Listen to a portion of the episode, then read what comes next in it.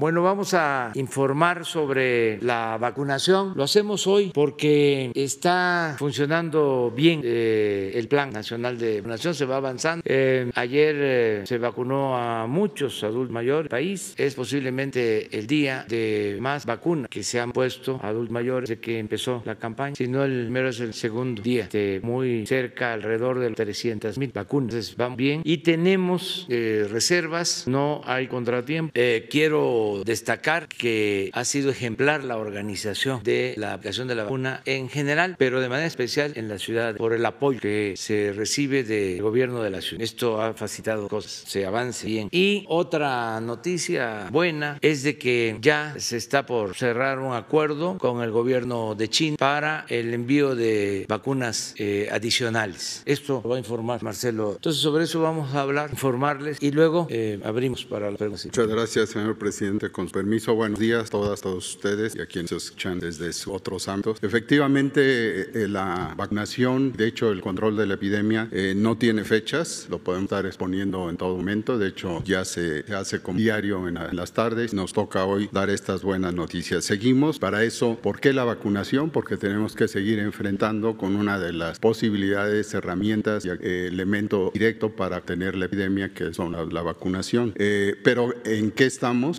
Quisiera yo recordarles lo que en las tardes se conoce en cuanto al estado que guarda la epidemia. Entonces, si me pasa la primera imagen, por favor. Como ustedes ven, los que lo han, lo han echado o lo ven por grabación, estas siete semanas que llevamos en descensos mantienen, es un descenso en los indicadores generales y desde luego en los particulares para cada estado. Eh, posiblemente, principio de semana, tengamos como todas las semanas el estado actual de la epidemia de estado, estados general, 32 estados. Pero en esta información que integra todo el país tenemos la evidencia de una disminución de los casos incidentes. Esto les recuerdo, estamos en el curso de la octava semana epidemiológica y tenemos por semana aquí eh, señalado de principio un descenso en el número de casos que hasta hoy se han estimado 2.301.561 y que se sigue en la, en la línea azul que muestra como el eh, primer ACME, que ya comentamos hace días, se logró antes de 60.000 casos y que superó esto los 100.000 casos de activación de, de enfermedad de contagios en, al principio desde, fines del año pasado y que se acentuó en este eh, trimestre. Pero este descenso de 6-7 semanas alcanza inclusive para el día de hoy el 13% entre todos los casos y que corresponde a 46.221 que es, es 2% los casos totales que es. Desafortunadamente 192.488 es el histórico de defunciones que es consecuente a consecuencia de este SARS-CoV. En la siguiente, por favor, que nos presenta en términos generales la evolución diaria de necesidad de, uso de la fatalización convencional. Ustedes pueden ver, sigue una curva semejante a la anterior, donde tenemos la ocupación nacional prácticamente sin cambio desde hace 6, 7 semanas, que corresponde a un 28% de la ocupación nacional de camas, tanto camas generales como aquellas que requieren de atención crítica con el uso de ventilador y otros insumos. Siguiente, por favor. Y en lo particular, las camas generales que aquí están señaladas, que están ubicadas también con ayuda en el mapa, corresponde a lo más activo de, que, de la necesidad de hospitalización general. Ningún estado está en situación crítica de gran riesgo. La necesidad de camas, este es un objetivo que con, ya con mayor experiencia en relación a la, a la primera oleada de casos, este, se logró hacer mayor rapidez y certidumbre. Y solo un estado, que es la Ciudad de México, con, con, se mantiene con 51% de sus camas generales ocupadas. Como ustedes ven, y resaltado en café en el mapa, solo 5 entre 30 y 49% del uso y 26 estados con menos del 30%, lo que da lugar a que hoy o ayer tenemos 3.507 camas disponibles a nivel nacional, camas generales. La siguiente, por favor. Y en cuanto a las camas con ventilador, es un panorama semejante. La Ciudad de México es el único estado que tiene 52% de opción de sus camas que requieren atención a pacientes eh, graves, que requieren luego 27 estados, eh, un solo estado, nuevamente la Ciudad de México, que ya en un par de días estuvo por abajo de 50 y ahora tiene 52, este, y esta es oscilación pequeña y no, pero siete tienen entre 30 y 40, recuerden que esto lo dimos todavía en un segmento más para poder dar una apreciación que aquí se tiene de estos siete estados y en 24 de los 32, la, nuevamente la, la, la, ocupación de camas eh, de uso crítico que he señalado tienen 4 eh, en 30%, que en, cuanto a las disponibles en el país, hoy están en 8.140. Esto eh, de ayer a hoy bajó un punto, estábamos en 30 por nacional, estamos en la siguiente. Entrando al tema de seguimiento de las vacunas, eh, como señaló el señor presidente, tenemos, eh, cuando hay vacunas, se va. Y si tenemos algunos periodos en los cuales en la gráfica, los primeros días, esto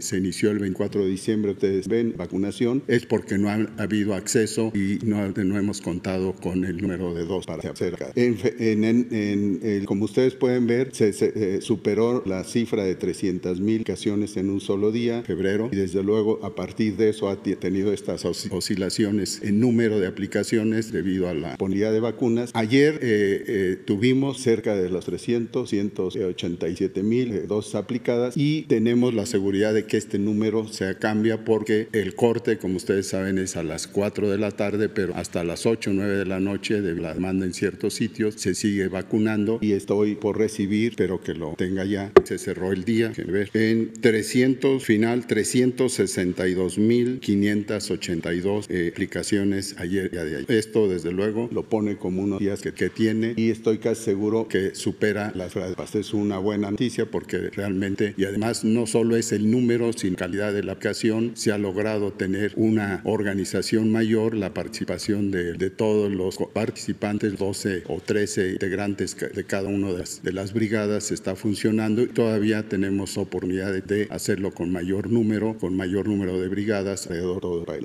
Favor. El avance completo acumulado de vacunas nos señala que 3.408.118 eh, son las dosis sacadas hasta el 10 de marzo, eh, que es cuando este favor. Y eh, en su, de acuerdo a los tres esquemas de vacunación que completos que tenemos acá en las tablas, tenemos de atención al personal de salud, a la vacunación en aquellos profesionistas que están al frente de la atención todavía del COVID. Tenemos 812.774 primeras dosis y un 72% que corresponde a 589.193 segundas dosis. Se han dado. Esto desde luego es el primer grupo que se priorizó por las razones obvias de atención a quien recibe más eh, el riesgo directamente de estar al frente del paciente. El personal educativo que se, como ustedes conocen, se realizó en Campeche cuando era el único estado en, en condiciones de tener su personal educativo listo para que se está preparando en protocolo riguroso, claro, para poder iniciar el regreso a clases. Se ha aplicado prácticamente en la totalidad del personal educativo primera y segundas dosis y en relación al grupo de importancia sobre los efectos directos que se tienen en cuanto a número de casos, en número de fallecidos y de aquellos casos que lograsen todavía infectarse con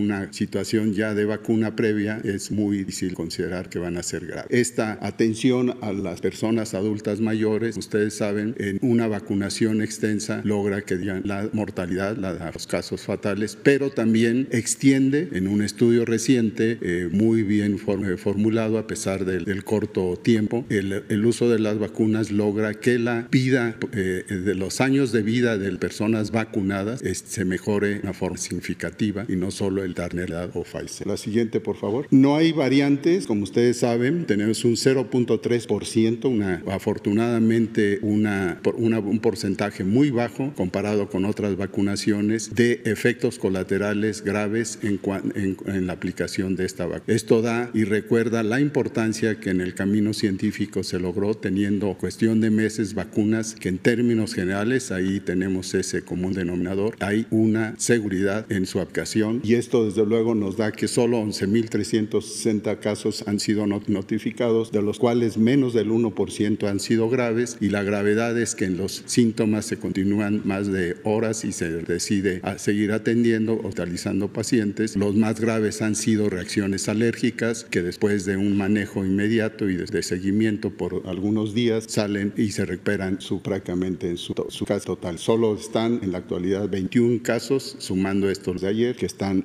hospitalizados en observas. Y, y repito, y no hay diferencia con las vacunas, puesto que todas son igual de seguras, pero sí en el número por el, el número de dosis. La siguiente, por favor. Ayer llegaron el complemento de las 200 mil vacunas, que es la segunda dosis de aquellos que recibieron la primera de Sputnik, eh, vacuna rusa, y eh, de inmediato se están aplicando ya para letar a estas personas, que fueron básicamente las que se vacunaron no en personal eh, médico, sino adultos mayores. La siguiente, por favor. Y en total, los cinco, un poco más de cinco y medio millones de, dosis recibidas a partir del 23 de diciembre están aquí expresadas en las empresas, en, de acuerdo a las, casas farmacéuticas y desde luego todavía tenemos no, novedades al respecto. Tenemos en perspectiva aquellas que se están trabajando a granel en la, por parte del, del bio, eh, del principio activo del laboratorio Cancino y también desde luego lo que se está haciendo con AstraZeneca en, en, en el contexto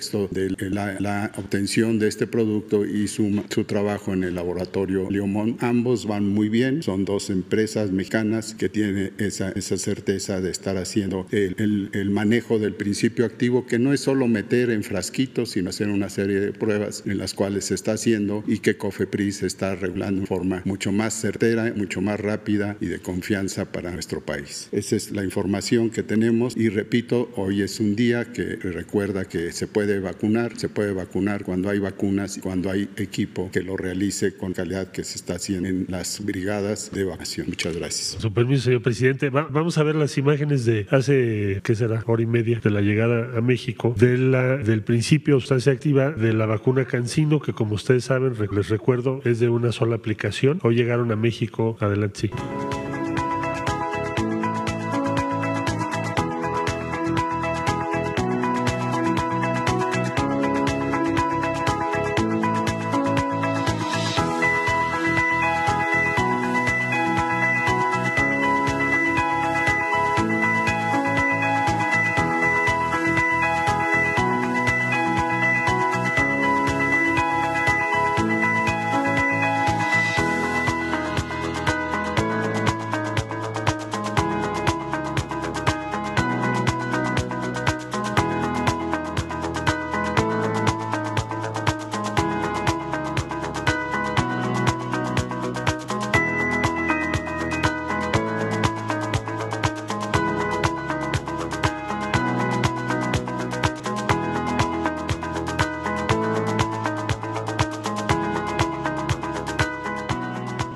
Muchas gracias. Bueno, esto como decía yo hace poco, muy pocas horas, en la madrugada, llegaron a México 3 millones de dosis. Con lo que habíamos recibido 2 millones antes, ya tenemos 5 millones de dosis de cancino en México, entregadas a Cofepris, envasadas, verificadas con todo el proceso biológico. Un millón se tiene que hacer un proceso de supervisión por parte del CAYAC, es un laboratorio mexicano de referencia que depende de Cofepris. Y eh, la fecha para iniciar y terminar eh, esta fase son los últimos días de marzo. O sea, en este mes, antes de que termine este mes, de acuerdo al informe que tenemos de Cofepris por un lado y por otro de la empresa de Cancino, tendremos la posibilidad de aplicar esa vacuna unidosis tal y cual se programa. ¿De dónde viene todo esto? Bueno, eso empezó en agosto del año pasado. En agosto del año pasado hubo dos cosas muy importantes que hacen que México tenga la posibilidad de tener vacunas producidas aquí. ¿Cuáles fueron esos dos procesos? El de Cancino, por instrucción del señor presidente de la República y, debo decir, el doctor Alcocer, nos dijo busquen esa vacuna porque pensamos en la Secretaría de Salud que va a ser muy útil porque es unidosis por sus características. Entonces, en agosto del año pasado se inició un proceso muy largo que tuvo que ver con primero hacer contacto, después convenir que se hiciera la fase 3 en México, 15 mil participantes es la fase 3. Les recuerdo que la fase 3 es cuando prueba en su fase final que lleva a resultados definitivos una vacuna. Entonces, se hizo una fase 3 en México de zonas, la más grande que hemos hecho en nuestro país, porque el presidente de la República quería saber cómo funciona esa vacuna en nuestra genética, en nuestra población. Y así se hizo. Posteriormente se llegó al acuerdo de que en México se envasara, fuera el proceso final, porque tenemos que hacer, México tiene que producir cada vez más y mejor y reducir su vulnerabilidad frente al exterior en cualquier circunstancia. Bueno, pues hoy llegaron 3 millones. Ya se le entregó a Cofepris el merlote de un millón. Llegan hoy otros 3 millones más otro millón que ya está en proceso. Síntesis, última semana de marzo. Entonces, que en sí no estamos estimando que Cofepris le dé su autorización final y se empiece a aplicar en. Comentarles que también por gestión directa del presidente de la República se inició una negociación con el gobierno chino de la República Popular China. De hecho, el señor presidente ha hablado varias veces, embajador de China en México, Xu, ya le su nombre propio, buen compañero, buen amigo de México. Y en síntesis, ¿en dónde estamos? Yo les decía al mar que tenemos 12.1 millones de dosis de Sinopharm. Es una vacuna eh, desarrollada y aplicada en China y en ese momento ya en 15 países. Esto se finiquita la semana que entra, es decir, se concluye la negociación para que llegue a México en abril, mayo, junio. Entonces, 12 millones de dosis, pues son 6 millones de personas adicionales al plan de vacunación que ya se tiene, a lo que ya se tiene de abastecimiento. Y por otro lado, con Sinovac, que también es una empresa china, se llegó a un acuerdo para tener 10 millones de dosis adicionales, es decir, 5 millones de personas adicionales a lo ya previsto y otra vez sería abril, mayo, junio, julio. Entonces, con estas dos, estos dos acuerdos que están muy avanzados, Sinovac ya está autorizada en México, ya la está aplicando con muy buenos resultados y ahora se va a firmar entonces ese contrato ya confirmado con eh, Sinopharm la semana que entra. Entre martes y jueves estamos en ese documento y se presenta inmediatamente a COFEPRIS para su autorización y que pueda llegar a México si nos da tiempo, la última semana de marzo empieza a llegar, si no, la primera de abril. Y eso son buenas noticias porque es un uh, abastecimiento y una garantía de que el plan de vacunación va a tener sus metas cumplidas, que es lo que ha marcado el señor presidente. También informarles que recibimos instrucciones, así como se hizo con toda anticipación en agosto, de hacer negociaciones para traer a México una fase 3 o varias de vacunas para menores de edad, por lo que ya iniciamos las negociaciones y en cuanto tengamos resultados, pues aquí los vamos a conocer, pero México va a ser uno de los países participantes previendo lo que tiene que ocurrir, que es que la vacunación vaya bajando hacia el norte. Muchas gracias. Bueno, este, en suma, se mantiene el compromiso de que para finales de abril vamos a tener vacunados, aún con una dosis, a todos los adultos mayores de 60 años. Vamos a cumplir con ese compromiso. Entonces son buenas noticias y por eso queríamos este, hablar a ustedes, porque ayer, de acuerdo a lo que mencionó aquí el doctor, pues fue el día de más vacunación, alrededor de 360 mil personas. Ahora sí, abrimos, pero quedó pendiente una compañera. Gracias, presidente Reinaide Ramírez, eh, pide página y reportera independiente. Bueno, la primera es eh, sobre el tema de las mujeres, de todo que ya hemos visto en esta semana o en, los, o en las últimas semanas, en el caso particular de lo que le corresponde al gobierno federal, eh, en la cuestión de, de, frenar la violencia institucional. Eh, si pudiera comentarnos un poco qué está haciendo, han, han hecho muchas explicaciones, pero si algo concreto de lo que esté haciendo para frenar este tipo de, de violencia que se ejerce contra las mujeres y de la violencia institucional. Me refiero a la, a, al encarcelamiento de mujeres eh, por aborto, al, a la negativa de, de, de, expedientes, a todas esas eh, situaciones que se viven eh, diariamente en, en, este sentido. Pues estamos todos los días eh, atendiendo demandas y evitando que haya abusos, que se cometan justicias. Todos los días estamos protegiendo a las mujeres, garantizando sus derechos. Lo hacemos para garantizar la seguridad, la paz, la tranquilidad. Ese es nuestro trabajo. Bien, no le corresponde eh, intervenir directamente o, de alguna manera en las fiscalías, que son las que tienen la responsabilidad directa de abatir la impunidad de los casos en, el, en los estados, en, la, en lo federal. Eh, en la cuestión de la prevención, eh, supongo que le corresponde al gobierno federal trabajar. Y en este caso hay una eh, investigación de la reportera Lina Loe Flores, recientemente hizo una investigación sobre cómo se está ejerciendo el gasto en mujeres y ella habla de que eh, según su investigación 120 millones de pesos en los últimos dos años han ido al gasto corriente de la, de la institución y muy poco, bueno, no, no, no menciona qué es lo que está haciendo directamente para atender a las mujeres en este instituto. Habla también de los contratos que se están dando que siguen favoreciendo el gobierno federal, sigo favoreciendo a las televisoras TV Azteca Televisa con, los con estos recursos. Entonces ella habla de que, por ejemplo, Televisa tiene un, bueno, Televisa, una empresa filial de otra empresa de Televisa, que al final es el mismo grupo, eh, recibe 11 millones para organizarles eventos. Hay, hay, menciona también que tiene a un funcionario eh, de apellido López Portillo administrando los recursos del Instituto de, de las Mujeres. Entonces, parece que no se ha hecho muchas limpias, presidente, en algunas dependencias federales y no se están ejerciendo los recursos pues de una manera que vayan directamente a, a las, en este caso a las mujeres. Bueno, pues no tenía información sobre eso. Vamos a investigar. No creo ¿eh? que este, se le esté entregando el recurso destinado a las mujeres a empresas. De todas maneras, lo vamos a, investigar. Es la misma política, presidente, que hacen campañas en la televisora. Es como pretenden llegar. O sea, sigue, es el mismo sistema que se utilizaba en otros gobiernos. Eh, ¿Cómo llegar a las mujeres? ¿Cómo prevenir la violencia contra las mujeres? Entonces hacen campañas publicitarias que, se, que obviamente las transmiten por televisión y es finalmente a donde se va el recurso y no se puede medir esa eh, qué realmente eh, tan efectivas son. Entonces, si se, les está dando el dinero porque ellos organizan las campañas, ellos pasan las campañas y pues hasta ahorita ese tipo de campañas no parece que tuvieran mucho efecto. Entonces, ¿cuál sería o qué sería lo que está inventando esta nueva administración para que realmente se pueda abatir la violencia contra las mujeres y haya una efectiva eh, prevención? Bueno, este, para empezar, se redujo mucho el gasto de publicidad. Eso es parte del malestar que hay en algunos medios,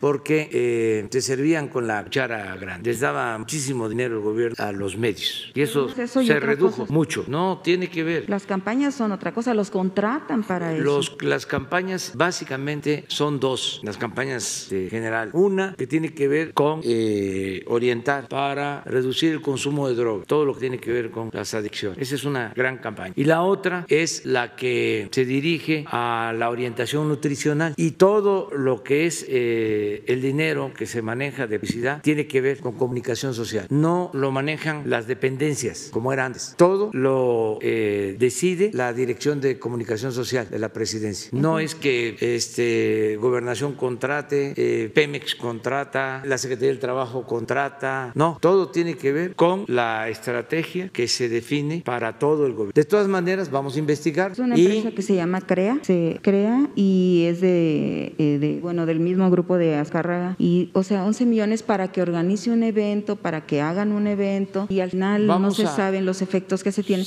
porque sigue la misma vamos a, forma de, analizar y a revisar. Y sobre la, limpia, presidente, de funcionarios o que no están trabajando de una manera, eh, pues de acuerdo al cambio que usted, usted ha encabezado. O sea, ¿cómo sigue esa limpia en las dependencias federales? Eh, usted ha dicho que no va a despedir a nadie, pero igualmente hay, hay personal, hay personas que no están este, de alguna manera muy encaminadas a lo, al objetivo que usted se plantea. Pues han habido cambios, se están dando constantemente y ya se tiene un equipo muy consolidado en el gobierno de gente con convicciones, gente honesta, sensible, verdaderos servidores. No deja de haber todavía, que es un proceso, quienes este, pues, eh, se formaron durante el periodo neoliberal y tienen otras concepciones, otras ideas. Por ejemplo, eh, se arraigó mucho el que el gobierno no debe de promover el desarrollo, que todo debe de privatizarse, que no debe de utilizarse el presupuesto público para apoyar a la gente, que no se debe de invertir en educación pública, en salud. Por ejemplo, esto de las vacunas. Imagínense si estuviesen los tecnólogos, pues este, estarían cobrando por las vacunas y estarían dándole preferencia a los de arriba y a los influyentes. Ya se hubiesen vacunado todos los de arriba y se hubiese dejado al pueblo en estado de indefensión. Entonces sí hay diferencias sustanciales. El que haya más igualdad, sí, es extraño el que no haya influyentes. Claro, es un proceso. Lo he dicho muchísimas veces. Imagínense, el porfiriato 34 años y el neoliberalismo 36 años. Pero hay cosas que este, llevan mucho tiempo eh, que se dé, o sea, para que se den los cambios. Lleva tiempo. Afortunadamente yo veo que vamos bien y vamos avanzando bastante, siendo a un lado el racismo, el racismo, la discriminación,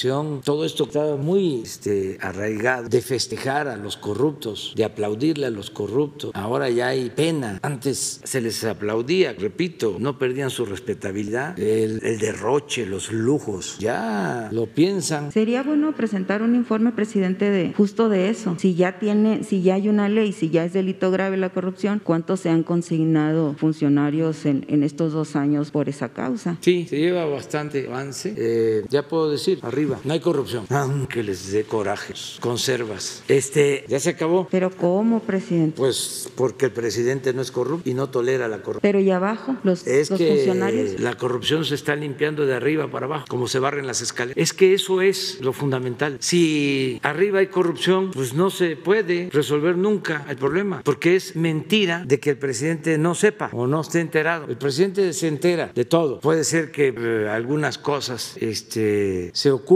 pero pronto se sabe. Me llevé tiempo en saber cómo estaba lo de los reclusorios. Pero al final me enteré y no me quedé callado. Me enteré de que se tenían contratado ocho reclusorios y que se pagaban 16 mil millones de pesos al año. Me enteré del contrato o de los contratos de los gasoductos. Me enteré de los contratos de Odebrecht. Me enteré de la compra de la planta de fertilizantes. Me enteré del negocio de la industria eléctrica de las empresas extranjeras que venden la luz a precios elevadísimos con la bandera de energías limpias, no contaminantes. Y todo eso se ha ido ordenando. Me enteré de que en 36 años no aumentó el salario mínimo, al contrario, en 36 años el salario mínimo perdió poder adquisitivo. Y no solo me entero, sino que tomamos decisiones. Me enteré de que las comisiones de las AFORES eran de las más altas del mundo y ya son de las más bajas. Beneficio de los trabajadores. Ahí vamos, avanzando, poco a poco. ¿Cómo se puede hacer? Eh, eh, yo enlazo la cuestión esta de la corrupción con la impunidad, que es que usted ha hablado mucho de combatir la impunidad. Eh, usted tiene reuniones diarias de seguridad en, aquí en México e incluso se enlazan con los estados, pero no, no hay este, o no se ve claro un avance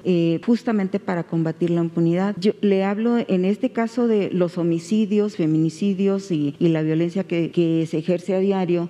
hablan de 10 mujeres que en promedio podría, son asesinadas. y en el caso de Sonora, por ejemplo, no ah, hoy acaba de haber eh, un, un, homicidio muy terrible. Usted comentaba que está enterado y todo se comenta en seguridad, eh, pero ¿qué, qué, ¿qué, información tiene usted del homicidio de Cecilia Jeff Reina, una funcionaria de un gobierno municipal eh, de, de, Morena, asesinada, encontrada asesinada después de dos meses de estar desaparecida en Nogales? O sea, ¿qué información tienen de eso? ¿Y cómo hacer que se llegue realmente a, a, a investigar, a, a combatir toda esta impunidad? Porque en este caso, pues ya encontraron el cuerpo, pero muchas investigaciones se quedan en la nada, se quedan en la impunidad y, y en el caso de Sonora solo atienden los casos mediáticos. Si es un tema mediático, es el que se investiga y se resuelve eh, casi por arte de magia, rápido, pero cuando son casos de, de, gente que no levanta la voz, que no, que no hace manifestaciones, que no tiene recursos o la, o la pues no sé, no, no, no tiene la manera de manifestarse, de alzar la voz para decir aquí me mataron a esta persona, aquí está desaparecido mi familiar. No hay, si no se alza la voz, presidente, no lo resuelven los casos o, intentan resolverlos. Entonces, si usted tiene mesas de seguridad aquí y hace mesas de seguridad allá, eh, pues ¿cómo, ¿qué es lo que se está haciendo? ¿Por qué no funcionan? ¿Por qué no caminan? ¿Por qué no hay seguridad? En el caso de Sonora no hay seguridad en las carreteras. Eh, se ayer, está avanzando mucho. Ayer mencionaba Shaila dos camiones, eran dos camiones llenos de jornaleros, presidente, que fueron asaltados por hombres armados e incendiados. Entonces, ¿qué se está haciendo para combatir la impunidad y,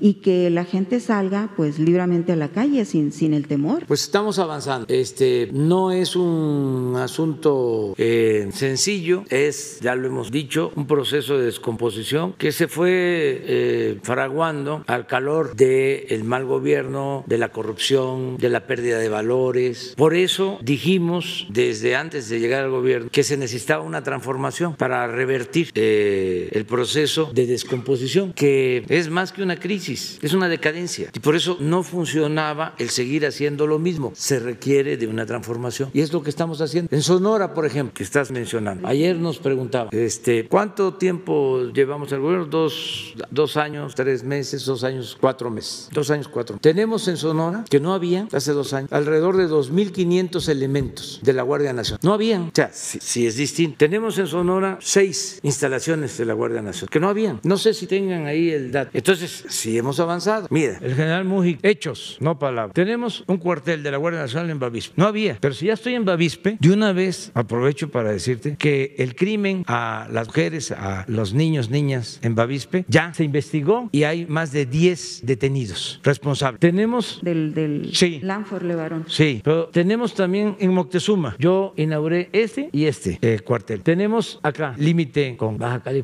San Luis, Río Colorado. Tenemos en Cabor, sí, por favor, es que aquí están, estos son. Cajeme fue el primero. Tenemos en Nogal, Bavispe, Moctezuma, Hermosillo, Pitiquito. Y tenemos en construcción Navojoa y Guay. Entonces son uno, dos, tres, cuatro, cinco, seis ya terminado y dos en proceso. ¿Cuántos elementos? A ver, a ver, déjame, déjalo ahí. Mira cómo está son. Es el segundo estado con más territorio en el país. Pero esto no, no, esto no existía. Para que tengan una idea, cada este, instalación, cada cuartel de la Guardia, en promedio 25, 30 millones de pesos. Y eso porque los hacen los ingenieros militares. Sin corrupción, imagínense, cuartel para 120 elementos, personal masculino, femenino, con todas las instalaciones, 25, 30 millones de pesos. Ah, inversión federal en esto. Esto estamos hablando, llevamos dos años, cuatro meses en el gobierno, pero esto se hizo en año y medio. Ahora, los elementos que tenemos, 2.665 elementos de la Guardia Nacional. Entonces, sí, se está avanzando. Desde luego, hay problemas. Muchos. Sí, tiene que seguir adelante. Y no solo es es esto. Eh, lo que estamos haciendo con los pueblos yaquis no se hacía en muchísimo tiempo. Presidente, si tiene detectado, entonces, ¿qué es lo que está fallando? Que si bien ya hay más elementos, no esté llegando la, la le llaman percepción de seguridad en la comunidad y sigan ocurriendo, por ejemplo, no hay, hay, hay temor de, de circular por las calles de, o por las carreteras de Sonora como nunca, como nunca se había sentido. O sea, la gente no sale, no transita de noche en las carreteras, los están asaltando, les están quitando Siguen carros. habiendo o sea, entonces, este, delitos y estamos trabajando. Es un proceso. Y la corrupción no se ha combatido en las policías, presidente. O sea, que ¿cómo va esa, Bueno, ese convenio de ya- las municipales y estatales? Sí, se Y está federales también, sea. trabajando, pero eso corresponde al gobierno del estado, a los gobiernos municipales. Así es. ¿Qué significa esto? Si vemos, ojalá y tengamos el dato del número de elementos de la policía estatal. O sea, estos,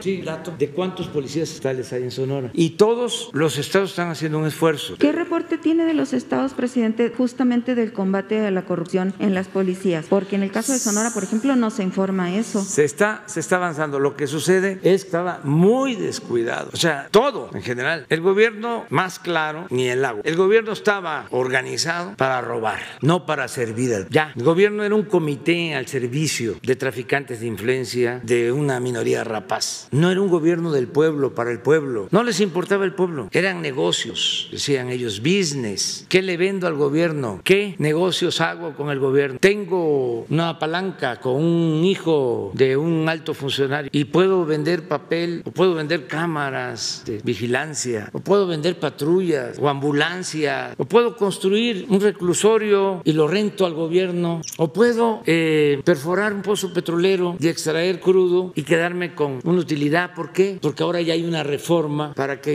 haya utilidad compartida, es decir, que lo que es de la nación se comparta, pero no con el pueblo, sino con particular. Entonces, así estaba todo. Entonces, este, Y en muchos estados sigue, presidente, así. Sí, pero va este, cambiando. Es un proceso. ¿Cuántos son? Cinco mil. Y dos mil seiscientos nosotros, en el caso de Sonora. Y este es un estado, eh, podrás decir que no es así, pero yo respeto este punto de vista siempre. Voy a respetar Que no es como... tu manera de, de- de- de expresar, este, en donde hay más policías estatales que Guardia eh, Nacional. Ahora ya hay estados en donde son más los elementos de la Guardia Nacional que los sus policías estatales. Aquí no. Aquí, eh, ah, sí, sí, es que son dos mil municipales. Entonces los estatales vienen siendo como tres mil, ¿no? No, sí, sí, sí, Ah. tienes razón. Son pocos, sí. 900. Hay más municipales, o sea, hay más Guardia Nacional. 900 estatales y 4000 El municipal. Sí. Es que hay estados también en donde la municipal está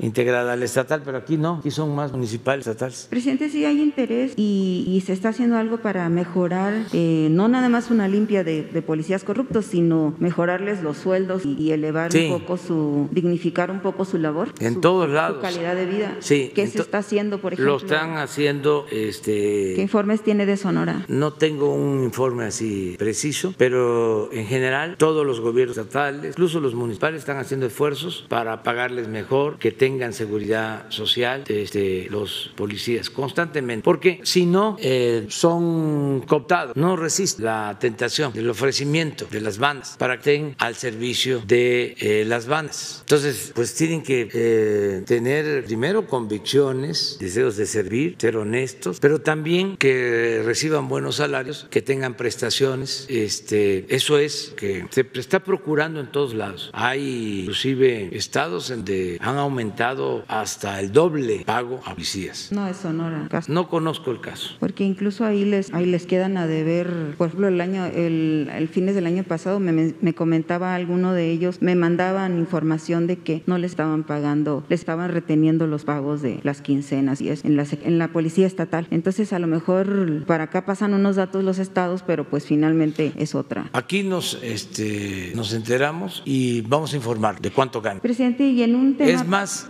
este, una vez presentamos, y lo hacemos eh, los días 20 de cada mes, que hacemos el informe general de seguridad, en algunas ocasiones eh, hemos dado a conocer cuánto ganan los policías. Ahora estoy recordando eso. Ya lo hemos hecho. Entonces, para el próximo 20, que no va a ser el 20 el informe porque es sábado, 21 es domingo, vamos a estar en Guelatao, puede ser como el 22 el informe que corresponde al 20, este, vamos a, dar a hacer ese dato de cuánto ganan los policías en los estados. Presidente, y aprovechando que está aquí Marcelo Ebrard, usted eh, antes de que, de que se ausentara por, por estar enfermos de COVID, usted me ofreció que me iban a entregar una información que, que yo había solicitado porque usted dijo que no, había, no hacía falta solicitarla a través de transparencia, que el gobierno era abierto y podía entregar. Entonces aquí el secretario de Relaciones Exteriores fue uno de los que no atendió su, su, su instrucción y hasta el día de hoy no me ha entregado la información. ¿Es lo de Matamoros? Eh, no, lo que le pedí eh, fueron, eh, bueno, son, fíjese lo que le pedí, los currículos de los cónsules que se han nombrado en su administración. Ah. Ni eso me puede mandar un currículum. O sea, hay una, a raíz de lo que se nombró a, a, la cónsul en Estambul, empecé a, a pedir los currículums para ver qué personas hay, porque ya ve que varios cónsules han resultado, pues no sé cómo los elige, pero sería bueno que nos explicara porque, porque han resultado el de Tucson, bueno, ya estamos viendo el de Estambul y estamos viendo otros cónsules en, es lo que yo quiero investigar, como qué, qué personas están ahí, a quién están poniendo y si es por favores políticos o si es, bueno, ya le estoy diciendo lo que, sí, pero no lo, que va, lo que va, lo que eh, lo que este, estás pensando para tu reportaje, pero tenemos este tenemos información de eso, ¿no? Es pública, dice Marcelo. Pues es lo que le dije pero de todas maneras se te va a entregar, ya, con mucho gusto. Y lo de que mencionaba usted también, mm, bueno, porque por ejemplo en el caso de la cónsul de Estambul, eh, tiene un libro donde ella dice que, pues como ya le dije lo otro, le digo de una vez, eh, dice ella que ella escribía las columnas que Marcelo le dictaba. Entonces digo yo, o sea, ¿cuáles son los méritos de haber colocado a, ciertos cónsules en el mundo? Y si, si ya es otra, si, ya si ya estamos en una transformación, si no estamos en, en los gobiernos anteriores. Esa es una. Y este, de los datos que le he solicitado, le, he solicitado cosas muy sencillas que no están en la página porque ya las vi y, y no, han, no ha sido posible que me las entreguen. La otra que solicité y que usted lo acaba de mencionar es de que tampoco me, sí me atendieron, eh, la CEP sí me atendió, me dio inmediatamente la información y la, en el caso de la Secretaría de Seguridad Pública me, me invitó a revisar la información que le solicité y en una oficina, eh, muy bien todo, nada más que los nueve contratos, los ocho contratos están testados, presidente. Entonces no está como los que mostró la fiscalía sobre el caso de este caso famoso. Entonces si está todo testado, pues no se puede ver. Incluso información que ustedes dieron a conocer aquí mm, está no se puede leer en, en los en los contratos. Entonces está hasta el 2024 está reservada también esa información. Yo no sé si usted podría este, que te entreguen todo. Información reservada. Ahora, vamos a, este, a decirle a Jesús que te atiendan, que te entreguen toda la información. Y nada más le encargo por ahí lo de la, equidad, lo, ¿cómo? lo equitativo, presidente. Sí. Por favor. Sí, sí, siempre, siempre. Gracias. Bueno, vamos al, con el compañero y luego. Ahora mismo se ve con Jesús. Señor presidente, muy buenos días. Daniel Marmolejo, de Cuarta República, Voces del Periodista. Buenos días, señor canciller, señor secretario. De volada, por respeto a los compañeros. Señor presidente, este, algunos comentarios de Guardia Nacional, si pudiera yo atenderlos personalmente con la secretaria de Seguridad Pública, si usted me autoriza rápidamente. Eh, la necesidad en materia de economía de generar un anillo con cientos de cooperativas en torno a los proyectos de infraestructura de la cuarta transformación. La rapacidad de las grandes corporaciones que aquí se ha señalado requiere una transformación también en la vida comunitaria. Mujeres con, que nacieron del cooperativismo eh, se ofrecieron originalmente a través de un documento que hicieron llegar a la otrora subsecretaria, eh, subsecretaria de Gobernación para ayudar a regenerar el tejido social en Tlahuelilpan. Y esto es muy importante. Este mismo grupo desea eh, pues ayudar a las comunidades, son mujeres, a aprender del cooperativismo y que no sean la rapacidad de quienes despojan el flujo de economía y, que acaban nada más convirtiendo en empleados a los, a, a los miembros de las comunidades. Si usted autoriza que con esta visión la secretaria de Economía se reúna con estas mujeres. Sí. Perfecto, señor presidente. Y además es oportuno porque se están eh, entregando créditos este, para mujeres este, pequeños créditos eh, para artesanías, pequeñas empresas, eh, y lo está viendo Tatiana. Van a funcionar como una relojería, son autogestivas, economía solidaria, cultura, educación, deporte, transformación sobre toda la infraestructura.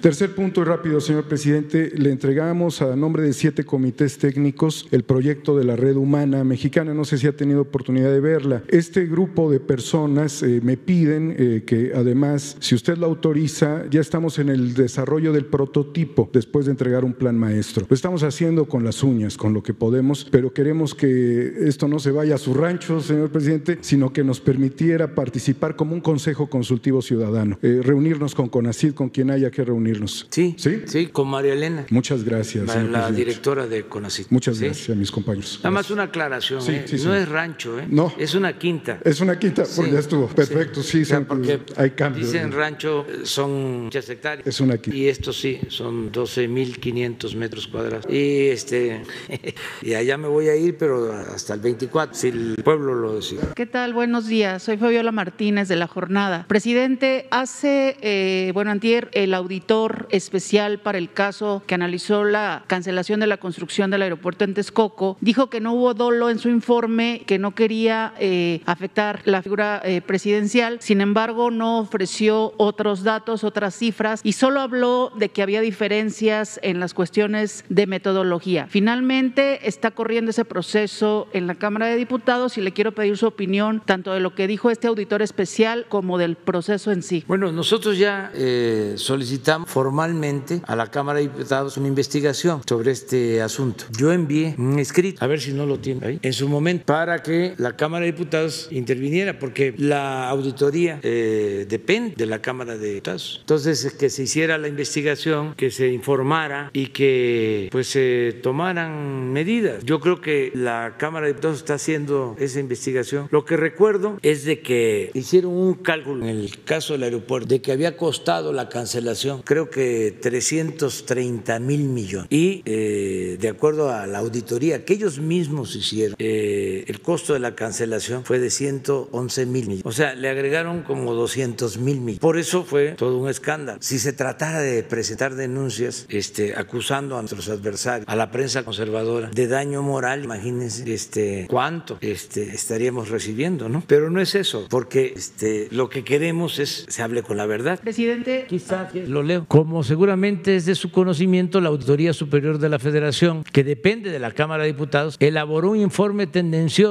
y falso sobre el procedimiento y el manejo de recursos del gobierno que presido. Entre otras cosas, tal instancia difundió en los medios informativos que el costo de no construir el aeropuerto en Texcoco ascendía a 331.991 millones de pesos, cuando en realidad la cifra fue de 110.807 millones de pesos, es decir, una tercera parte lo publica. En consecuencia, le solicito de manera respetuosa y en observancia del principio de separación de poder, y si para ello no tiene inconveniente, que se emprendan las acciones necesarias para impulsar una investigación que permita el esclarecimiento a fondo de las equívocas afirmaciones de la Auditoría Superior de la Federación y despeje la lamentable desinformación que el documento referido indujo en sectores de la opinión pública. Considero que tal solución es necesaria para servir a la causa de la transparencia y preservar el prestigio de las instituciones. Eso es lo que plantea. Y yo creo que sí se está haciendo la, investigación. No tengo más conocimiento. ¿Realmente el auditor especial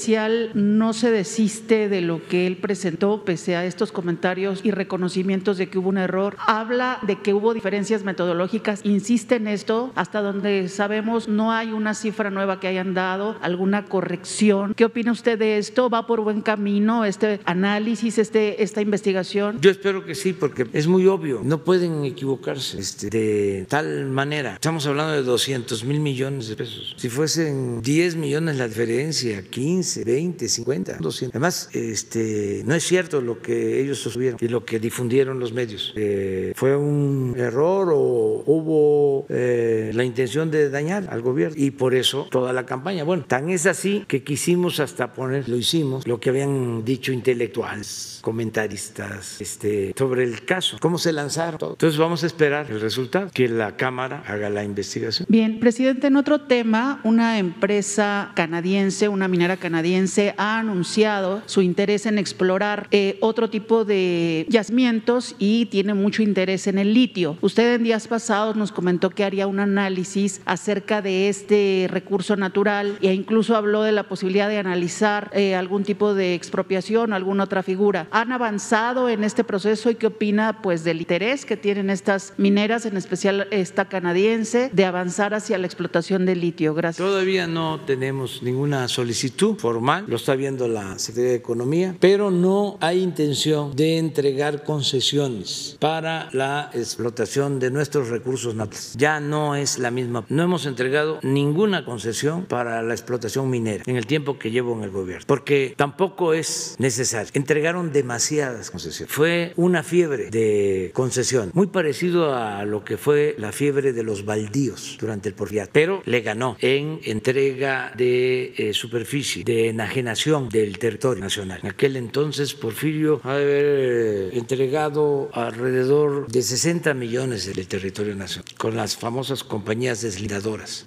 que consideraban de que era em, una porción del territorio baldía. Entonces se estableció un convenio entre el gobierno y una empresa deslindadora. La empresa deslindadora siempre vinculada al gobierno, o sea, abogados de la oligarquía, este, empresarios, los porfiriatos. Entonces les daba la concesión. Si eh, deslindaban 300 mil hectáreas, 200 mil se consideraban terrenos nacionales y 100 mil era el pago a la compañía deslindadora. Pero todavía de esas 200 mil que les se consideraban terrenos nacionales, se ponían en venta. Si costaba, qué sé yo, un peso la hectárea, las ofrecían a cinco centavos a la misma empresa deslindadora. Así se hicieron los grandes monopolios, pues eh, los grandes acaparamientos de la tierra, grandes latifundios. Terrazas llegó a tener en Chihuahua 2 millones 500 mil hectáreas. Por eso se decía que Terrazas no era de Chihuahua, si Chihuahua era de Terrazas. Imagínense, 2 millones 500 mil en ese entonces. En mi estado, un señor que se llamaba Policarpo Valenzuela llegó a tener 750 mil hectáreas y mi estado tiene en total 2 millones 400 mil hectáreas. O sea que él llegó a tener pues una cuarta parte del territorio de Tabasco. Un hermano del maestro Justo Sierra era el dueño de Cozumel, de toda la isla. Bueno, pero todo eso se quedó corto con lo que hicieron durante el periodo neoliberal de Salinas al presidente Peña, porque entregaron 120 millones de hectáreas. Hablaba yo de que en el porfiriato fueron 60 millones, ahora 120. Nuestro territorio son 200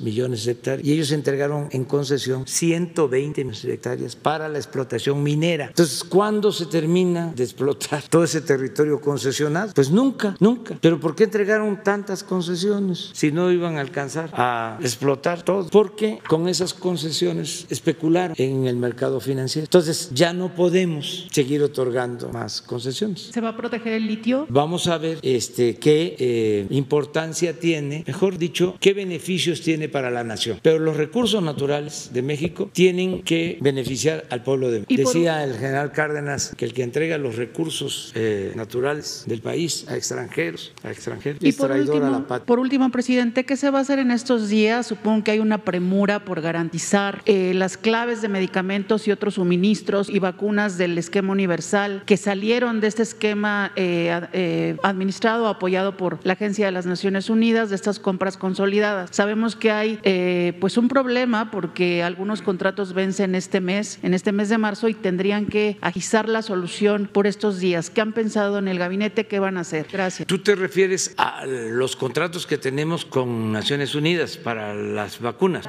Ah, va, medicamentos. esquema universal, es decir, las que no todas estas requerimientos de medicinas, suministros que entiendo van a tener que ahora que pues comprar de emergencia porque no entraron en esta compra consolidada general. Ya estamos haciéndolo. Ayer, antier hablamos de esto. Este, ya tenemos un pedido con la ONU eh, de todos los medicamentos y los que no se consiguieron mediante este mecanismo ya se están adquiriendo en Alemania, en Corea y en la India. Estamos en eso. No, no van a haber. Al contrario, se va a resolver en definitiva el problema del abasto de medicamentos, como nunca va a haber eh, medicamentos. Y eh, va a garantizarse eh, la gratuidad de los medicamentos. ¿Por qué nos va a alcanzar? para que los medicamentos sean gratuitos, porque no hay corrupción. Diría que con el mismo presupuesto que se usaba antes, nos va a alcanzar para entregar de manera gratuita los medicamentos, por los ahorros que se están eh, logrando. Gracias, presidente. Buenos días a todos. Daniel Blancas de Crónica. Le quiero compartir dos temas rápido, presidente. Uno, eh, he documentado durante los últimos días un aumento generalizado en todo el país del precio de la tortilla, alrededor de dos y tres pesos en todos los estados del país. También he platicado con los productores, eh, con los tortilleros, y lo que me refieren es que hay escasez de maíz. Y la pregunta del reportaje fue, ¿por qué en un país que produce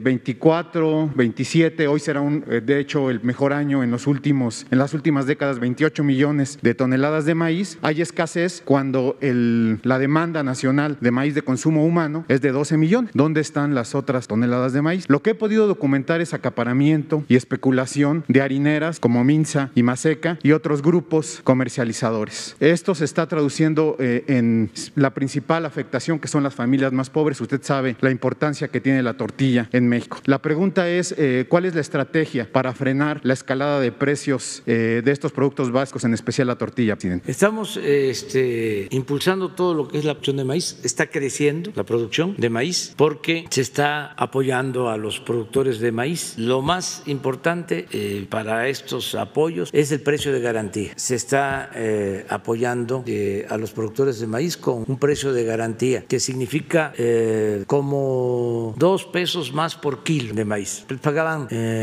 tres pesos, tres veinte y ahora casi seis pesos, cinco setenta el kilo al productor. Lo otro que está ayudando mucho es la entrega de fertilizantes. Vamos a ir avanzando cada vez más. Hay casos como en Guerrero de que toda la producción era para autoconsumo, la producción de maíz, y no alcanzaba. Y ahora eh, les fue bien por la entrega del fertilizante, aumentaron su producción y eh, ya están hasta comercializando. Poco, pero tienen excedentes. Aumentó el precio del maíz a nivel internacional, eso también afectó. Y el maíz no solo se utiliza para eh, la tortilla, para alimentación directa de personas, de todos, alimento básico, sino también se utiliza para alimento de aves, de porcinos, de, de.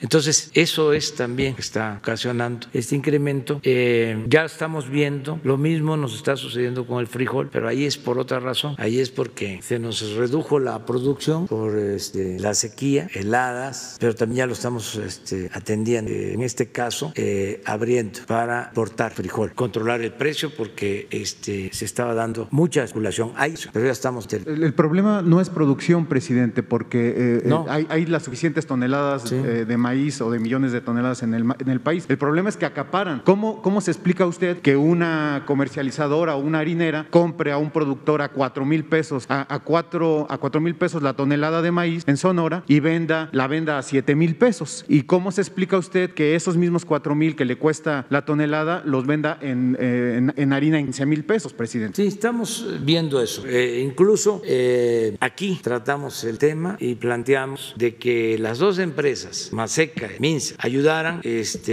manteniendo los precios. Pero ellos también argumentaron de que tenían incrementos y hubo aumentos, pero en efecto más de lo que tenía que reflejarse. Precio final. Estamos en eso. ¿Estaría usted pensando en un programa de subsidio de la tortilla a las familias más pobres del país? ¿Este ¿Se puede considerar? No, eh, queremos apoyar al productor. El subsidio lo queremos mantener con el precio de garantía y, este, y buscar que se mantenga el precio de la, de la, de la tortilla.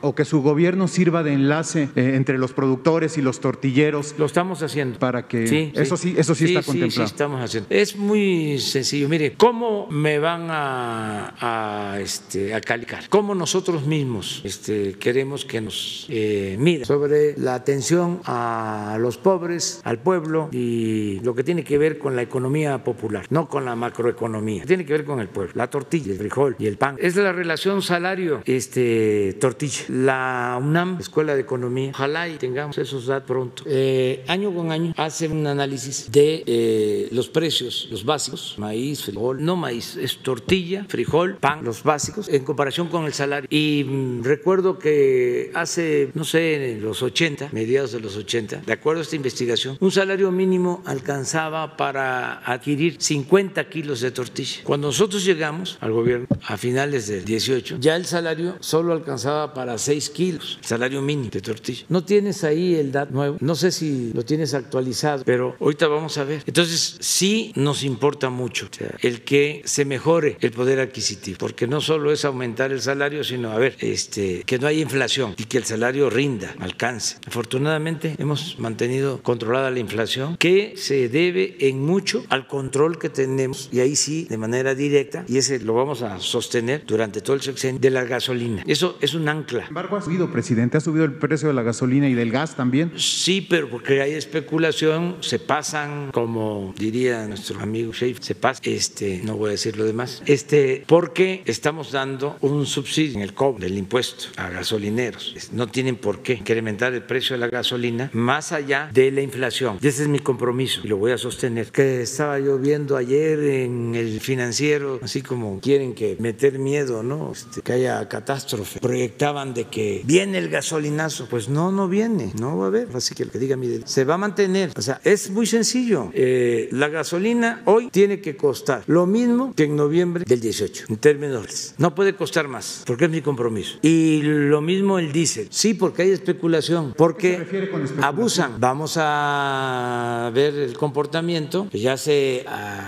Aquí se acordó y de una vez, repito, que la gasolinera que se encuentra, que está robando, que no entrega litros completos porque tiene aparatos, estamos ya por hacer una reforma para suspenderle la concesión. O sea, se quedan sin concesión. O sea, se acabó la robadera. el que se le encuentre un aparatito en la bomba para no entregar litros completos, se cancela la concesión. Y lo mismo, si no eh, se detiene la especulación, entregamos más concesiones, más competencia. ¿Cómo en el precio del gas, presidente? Igual. Y estamos teniendo eh, reuniones. Pero el caso de los energéticos son nuestra ancla, contrario a la política neoliberal, que decían que si este, aumentaba el salario había inflación y hemos aumentado el salario y no hay inflación. O sea, la inflación se mantiene porque era pues este una gran mentira. Engañaron estos tecnócratas corruptos, mentirosos. por eso se cayó el salario. El salario mínimo en México es de los más bajos del mundo. Es una vergüenza que esté más bajo con todo lo que hemos aumentado el salario. Está más bajo que en Guatemala, que en El Salvador, que en Honduras, que en Nicaragua. Desde luego, más bajo que en China. Y digo esto porque cuando empezó el crecimiento en China se hablaba de que la ventaja comparativa de China era de que estaban muy bajos los salarios y sí, estaban bajos con respecto a cómo estaba el salario en México, pero ahora es más bajo el salario en nuestro país que en China. Y todo esto fueron los 36 años de, política neoliberal. Pero de esto no se dice nada en los periódicos, no se hace ningún comentario en la radio. Ciro no habla de esto este, en la televisión, como si mm, no hubiese habido eh, pasado. De nuevo, como México surgió de la nada, este, resultó que de repente se volvieron opositores, ¿no? los que eran gobiernistas, este, se volvieron defensores de derechos humanos, los que callaron cuando desaparecía la gente, cuando convirtieron al país en cementerio. De repente, eh, los que no dijeron nada cuando se llevó a cabo la fiebre de las concesiones mineras, ahora son defensores del medio ambiente. Los que nunca escribieron nada de que se iba a destruir y acabar con el lago de Texcoco ni con los patos, flora, la fauna, ahora se amparan. Bueno, los que este, nunca se preocuparon por las muertes de Juárez, por las violaciones de mujeres, los femicidios, ahora ya son feministas. Es el mundo al revés. Pero a ver, no tienes el dato. pero lo que estás planteando de la tortilla sí es interesante, importante y lo tenemos que estar atendiendo. Es, es que esto es mucho mejor cualquier otra cosa. 82, un salario mínimo. Aquí empieza la política neoliberal en el 83. Empieza y el salario a veces lo aumentaban este, por abajo de la inflación. Hubieron años del 83 a que si la inflación era del 5, el aumento del salario era del 3. Entonces, miren, y esto es lo que tenemos que. ¿Cómo vamos a ir poco a poco avanzando? ¿Por qué tenemos esto? Porque llevamos tres aumentos al salario, alrededor del 55%. Ah, qué bien, 51%. Términos nominal, 51%. Pero aquí voy a hacer un reclamo, aprovechar. El último aumento del 16%, 15 o 16, el último aumento al salario, ¿eh? 16, no lo aprobaron los del sector empresarial, lo aprobó el sector obrero, la comisión. Pero también me refiero a algunas organizaciones del sector empresarial que no aprobaron, por ejemplo, la Coparmex, no aprobó el aumento. Tengo la duda ¿eh? sobre, sí, 15, sí, no lo aprobó. Esto es lo que. Y en el caso de la frontera fue el doble el primer año. A ver si lo tienes el de la frontera. Ahorita está en 141 general y este es el de la frontera. De 88 a 200. El último no lo aprobaron este, en el sector empresarial porque hicieron una votación de las organizaciones del sector y Coparmex encabezó este, la negativa. En cambio, la asociación que antes era de hombres de negocios y ahora es Consejo Mexicano de Negocios aprobó el aumento. O sea, los más importantes empresarios apoyaron. Sin embargo, Coparmex, los más vinculados a la cuestión partidista, se opusieron. Entonces, esto es lo que tenemos que, que estar pendientes y desde luego es aumento de salario sin inflación.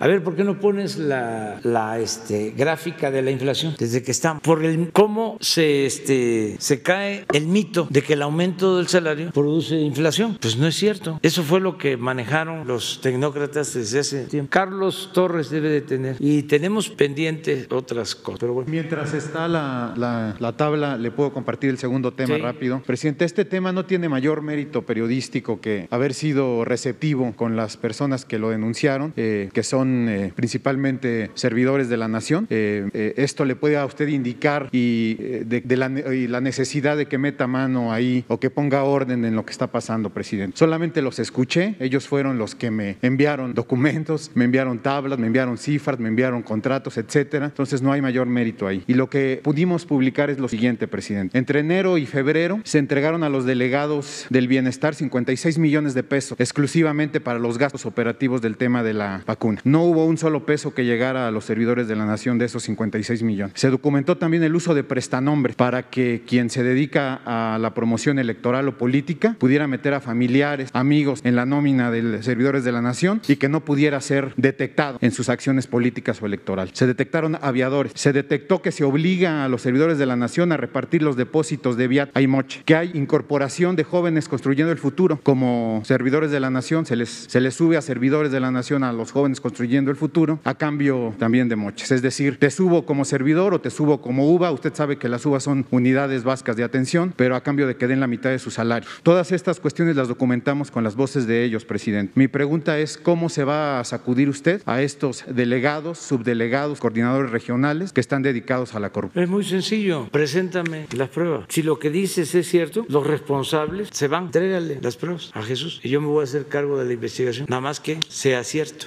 no sea Como yo le indiqué al como principio, se dijo, este sí, como se dice coloquialmente, que no sea grilla, más elevado se dice politiquería. no habría represalia contra los eh, servidores No, que no, pudiera contactar. No, de ninguna manera, de ninguna manera. Nada más que yo te digo que no descarte que sea cierto, no lo descarto, pero lo dudo, lo dudo. Yo estoy pendiente y los servidores de la nación, la mayoría, la inmensa mayoría, son mujeres, son hombres muy conscientes, o sea, de los que luchan por la libertad, de los que no se quedan callados, de los que no toleran abusos. Entonces, yo estoy constantemente recorriendo el país, me tienen confianza. Si eso, por ejemplo, este fuese así, yo ya tendría alguna información. Usted no la tenía. No, y yo ando abajo y escuchando este, a la gente, pero de todas maneras lo vemos. Presidente, no es momento ya, no es momento ya de que se renueve la política. Eh, eh, usted seguramente no hay eh, en los últimos años un presidente más cercano o con mayor contacto a la ciudadanía que usted. Eh, podemos ver todos los días con, con Leticia cómo llegan ciudadanos con proyectos y los vemos nosotros con proyectos inteligentes, con proyectos estructurados, eh, que tienen eh, el sentido comunitario. ¿Por qué recurrir a los mismos de siempre, a los mismos cuates de siempre que solamente andan eh, pidiendo o buscando cuestiones electorales? ¿Por qué no humanizar la política? ¿Por qué no ciudadanizar la política? Recurrir a todos estos ciudadanos que todos los días le vienen a presentar proyectos y no repartir. No la- se hace, siempre se hace. Este, aquí hemos hablado de la crisis de- por la política neoliberal de saqueo. Llevó a una degradación en todos los órdenes. Fue un proceso de degradación progresiva. Por eso hablo de decadencia, porque es más que una crisis. No solo eh, tuvo que ver con lo económico, con lo social, con la pérdida de valores. Tuvo que ver también con lo político. Entonces, estamos eh, buscando todavía, ¿no? Dejamos de buscar mujeres y hombres con convicción, con principios, con ideales, que quieran servir. Porque en la concepción antigua, sobre todo durante el periodo neoliberal, lo que se buscaba era el dinero, lo material. Era para un cargo para enriquecerse, para hacerse grande con la riqueza malavida. Poder por poder o dinero. Soy tal, soy actuar con prepotencia. Hasta cambiaban forma de vestirse, de caminar, de hablar. Empezaban a hablar físico. Unos hasta iban a escuelas, cursos de dicción para que no se comieran las heces o las dijeran más. Entonces, ese era la forma. El cargar el portafolio, el jefe. ¿Qué horas son? Las que usted quiera que sean. La lambisconería. Esa era la política. Y el robo. Crecían dignidad las uñas. Así fue. Aprovecha ahorita que tienes,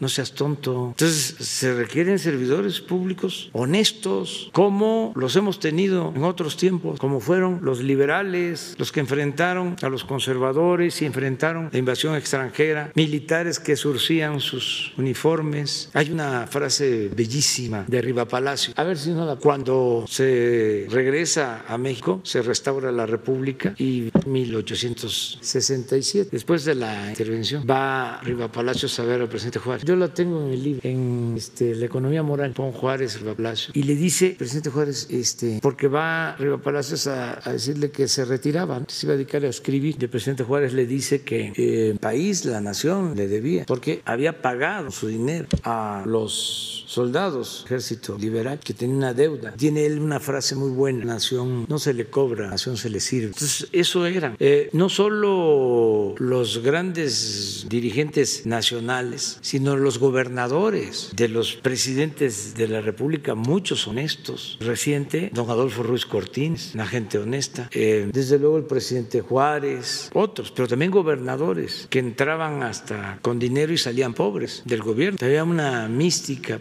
de servicio, una convicción. Entonces, eso es lo que se está buscando, tener gentes con convicción, que les importe la transformación, que les importe la gente, que les interese eh, la nación, que le tengan amor al pueblo. Y mm, es un proceso, vamos hacia allá. A la patria se sirve, no se le cobra, siente el palacio. Y lo de la inflación ya lo tiene. Este, pero eso es lo mejor. Hay muchos, ¿eh? Yo estoy satisfecho porque eh, ya hay relevo generacional. Si el pueblo lo decide, el creador lo permite, yo estoy hasta el 24 y me jubilo. Ahí sí, palenque. Este, pero jubilar es no volver a participar en nada, no opinar. Eh, estoy haciendo ya un trabajo, estoy preparando psicológica para eso. Ya tomé la decisión que para este, alejarme por completo voy a escribir. Tengo un libro que quiero hacer pendiente sobre el pensamiento consejero. ¿Transformación no termina con Obrador? No, entonces eh, me alejo por completo y ese libro me va a llevar como tres años. Eh, entonces ahí voy a estar ocupado. Creo que voy a tener pensión porque ya voy a completar más de 20 años. Estuve como 5 o 6 años en el INI. Tengo mis comprobantes de que este, pagué al ISTE, mis. Luego estuve como 5 años en el INCO, Instituto Nacional de Comisión. También pagué mis COT. Allá son 10, 11 años. Luego fui jefe de gobierno. También pagué mis COT. 5. Y el tiempo que voy a estar acá ya va a ser como 20. Entonces ya pues me va a alcanzar porque la vida eh, en Palenque no es muy cara. Además, Beatriz ya tiene su trabajo. Este, entonces voy a dedicar a eso, em, a escribir con todo respeto y cariño. No voy a estar resignado que tenga que ver política. Ya no voy a meter en nada. Pero estoy muy contento, muy contento porque hay relevo, porque es de la generación que sigue. No sé si me explico. O sea, yo tengo 67. Eh, de 50 para arriba hay mujeres y hombres se van a enojar los adversarios, pero la verdad, la verdad, sí hay este relevo. ¿eh? De este lado, ellos tienen problemas, nosotros no. Es un abanico. Ya vamos a hablar si todavía falta. Miren, quita la inflación. Entonces, e, eso es lo que proyecta el Banco de México. Ya la hora del café con leche. Nos vemos mañana. Adiós, adiós. Mañana. Mañana.